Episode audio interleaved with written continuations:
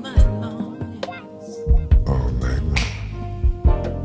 Tamia, Babyface, Portrait, Barry White, Quincy Jones, Slow Jams.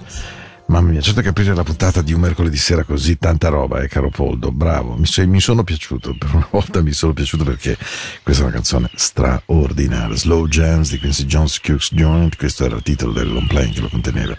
Questa è la puntata del 10 di novembre, 22-23 puntuale come sempre qui su Radio Ticino, ma su anche l'amica Enjoy Radio Summer Reads, naturalmente su podcast, su Spotify e naturalmente dove ne abbiate voglia.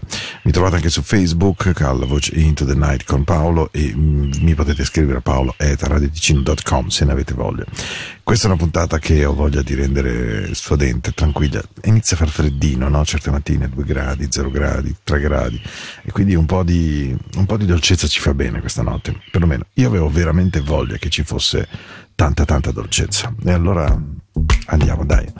I just wanna dance. I just dance with me, babe. Uh-huh. This is your night.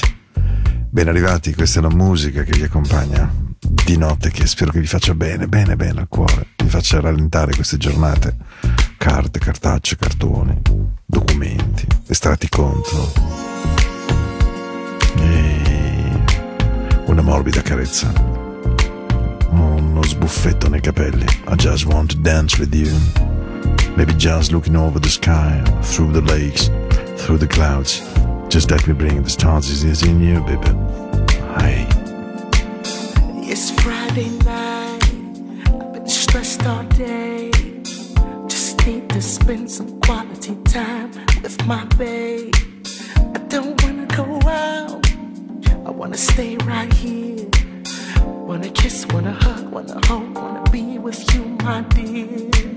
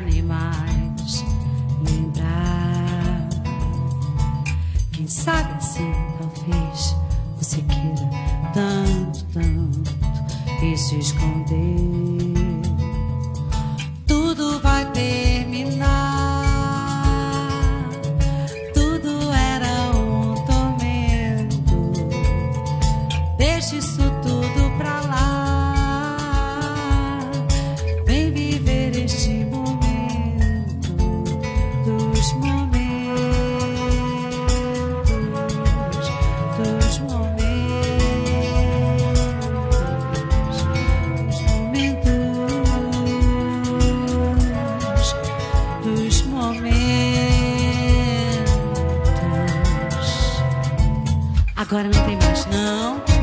Não tem mais nada que eu possa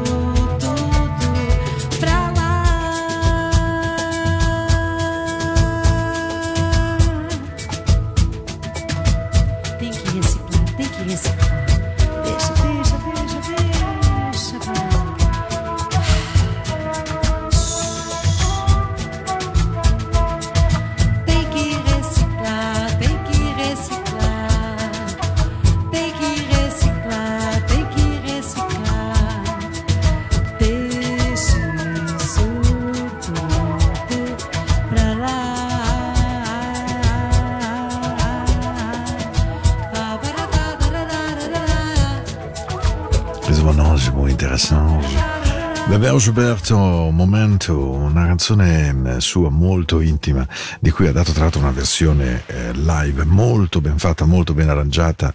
Eh, lei che è una donna dal suono molto, molto capace.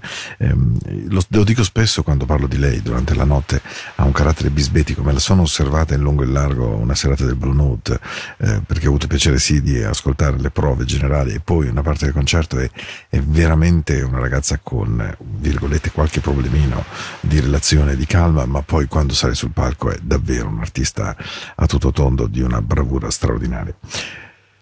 Una canzone tra le più conosciute al mondo resta indubitabilmente Your Song di Elton John, It's a Little Funny e via dicendo, però mh, le versioni che ne sono state fatte sono molte, c'è quella di Holly Golding, cantata molto bene, quella storica di Al Jarreau, tutta scat, molto molto molto bella, vabbè l'originale di Elton John rimane secondo me epica un'altra versione, una versione che non si sarebbe mai immaginato potesse avere questo successo, perché Billy Paul la prese, la girò, la rivoltò con Kenny Gabriel e Lennon Huff, e l'ha resa una canzone black che diventa un'icona veramente della storia della black music verso la white music.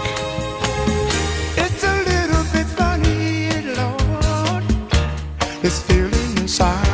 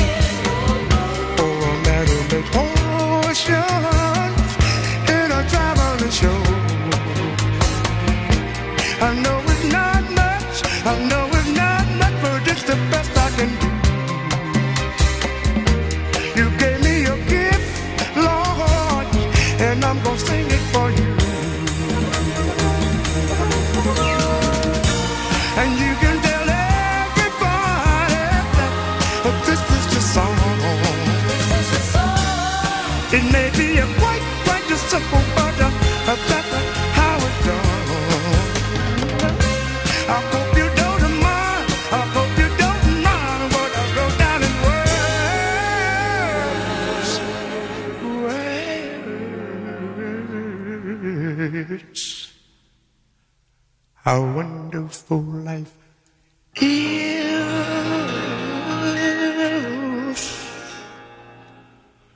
when you're in the world.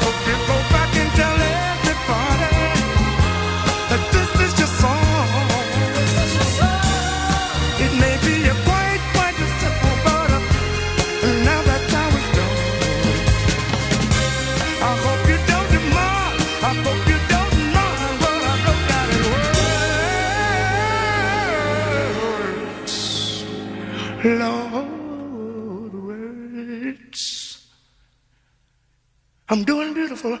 How wonderful it is when you're in the world. world.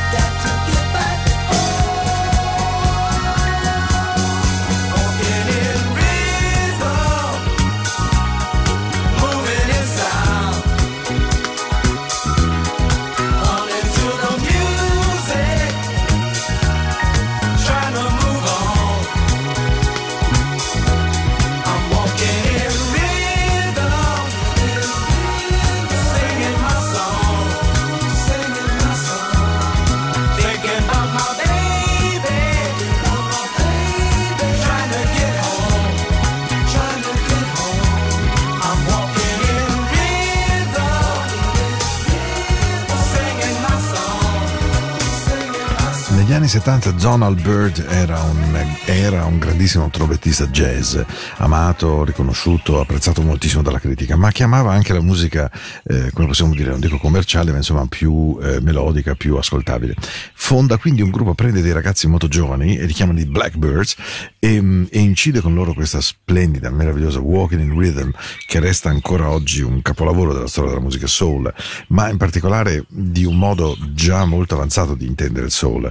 Il soul che quindi usciva dalla sua matrice molto più gospel, molto più rhythm and blues, molto più nera, nel senso anima proprio di soul e diventava leggermente più jazzy, più fusion, più di impasto vocale, di capacità anche sonora. E devo dire Walking in Rhythm resta davvero una, una, una grande canzone di quel tempo, una canzone che ha segnato una traccia indelebile. Sono passati 31 minuti di questa puntata di oggi, 10 novembre, siete su Enjoy Radio San Maurizio, su Radio Ticino, io sono Paolo a Into the Night, ma soprattutto sono, sono per un attimo a Ibiza, perché non è tanto il calore, ma è quanto Hey Survivor è sempre qualcosa che nelle mie notti ogni tanto torna e mi porta a ciò che sono stato e che non sarò mai, mai, mai più. Una leggerezza del vivere, un divertimento, un, un'emozione. E Mike Francis Francesco era spessissimo con me in quei momenti. Hey survivor, don't close your eyes. Take advantage, sliding on the night. Hey survivor, don't matter who you are. Time runs so far away. You must save your life. We know you can do it, and we know you can do it. We know you can do it, and we know you can do it.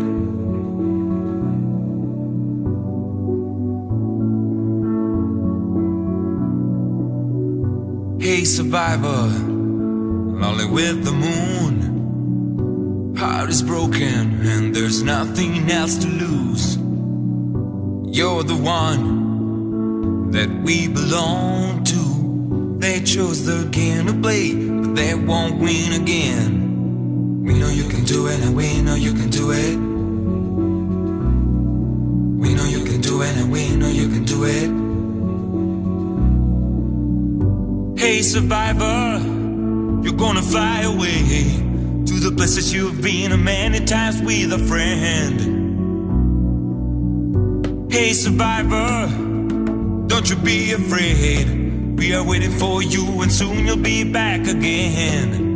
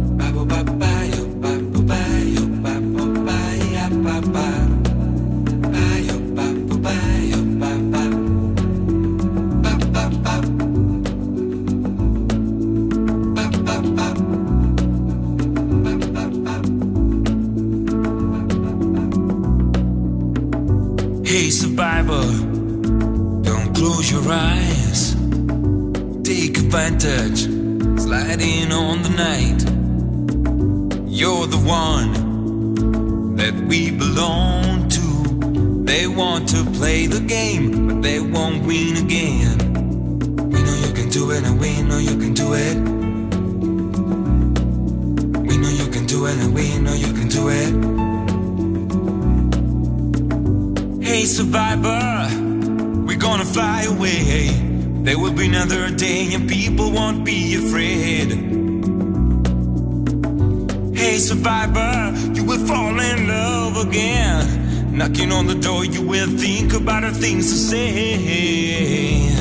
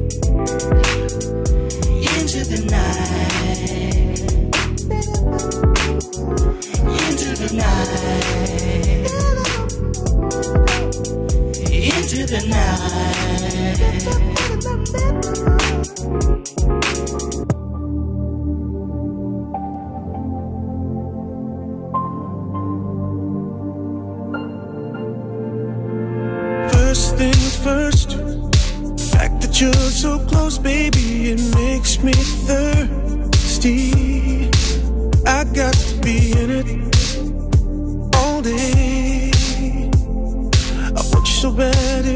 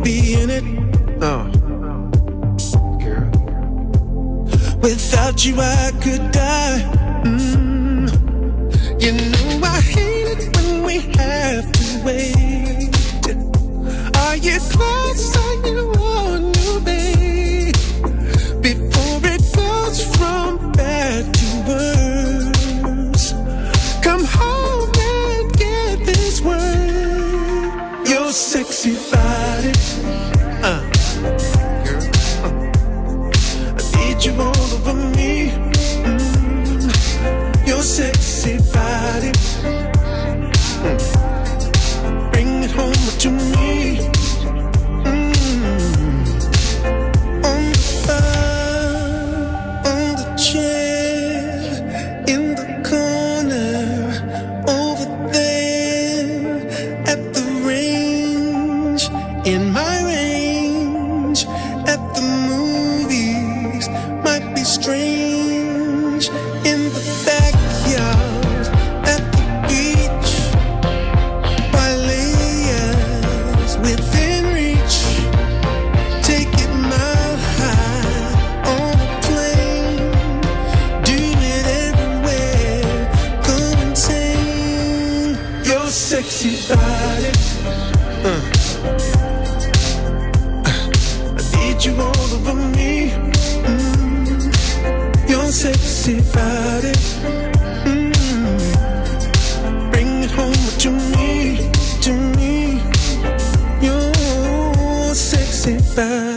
Your Sexy Ballet, la voce splendida di Brian McKnight, una grande star della musica soul.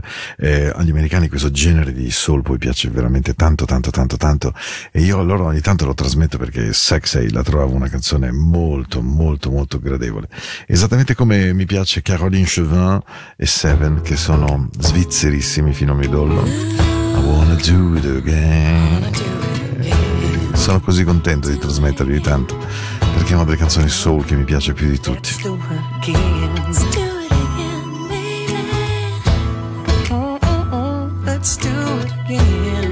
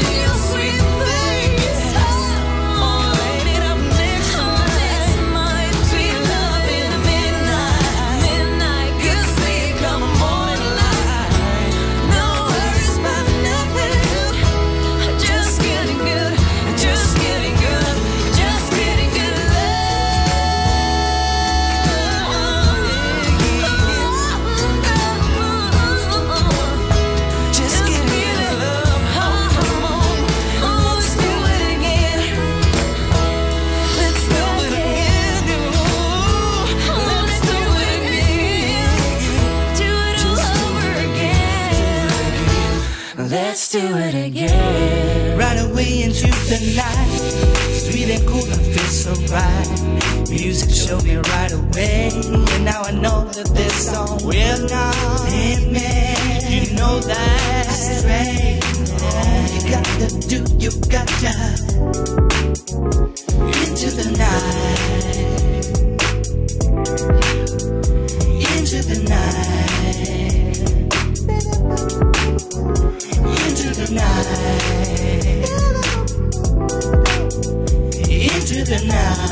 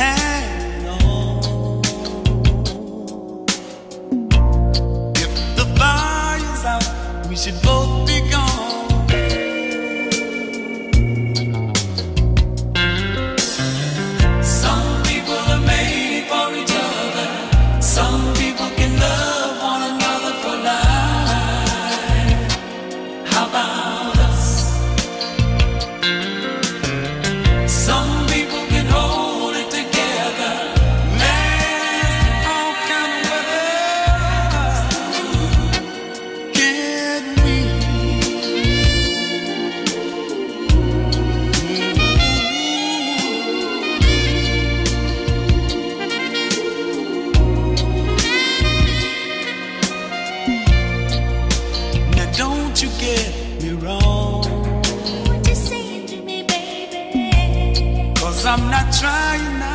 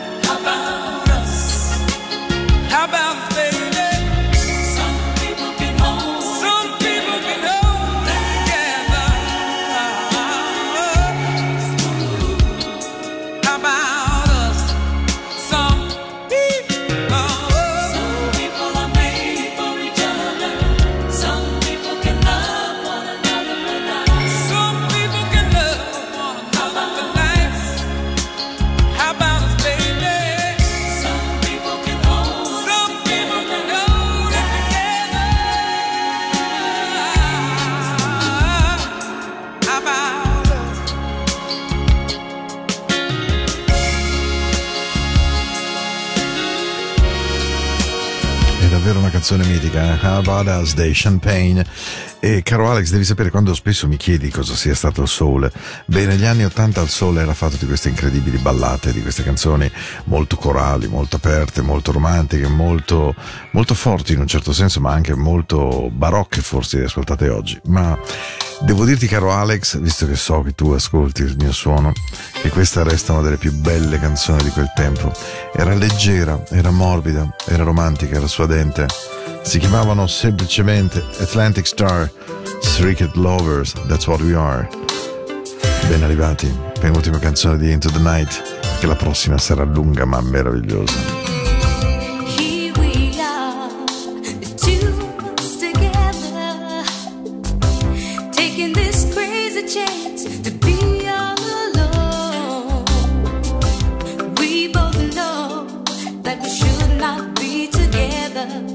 If we found out, it could mess up both our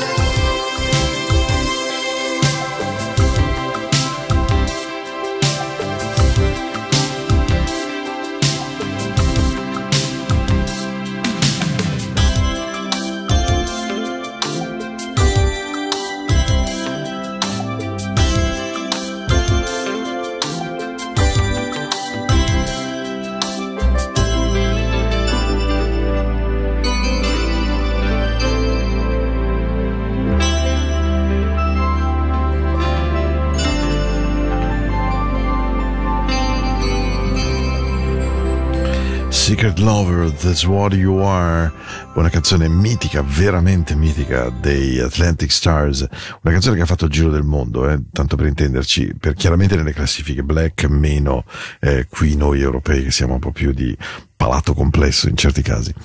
È stata una puntata nella quale il suono è stato strano rispetto al solito, penso che ve ne sarete accorti, perché c'era molto ripescare in ciò che è stato invece che andare a caccia del nuovo.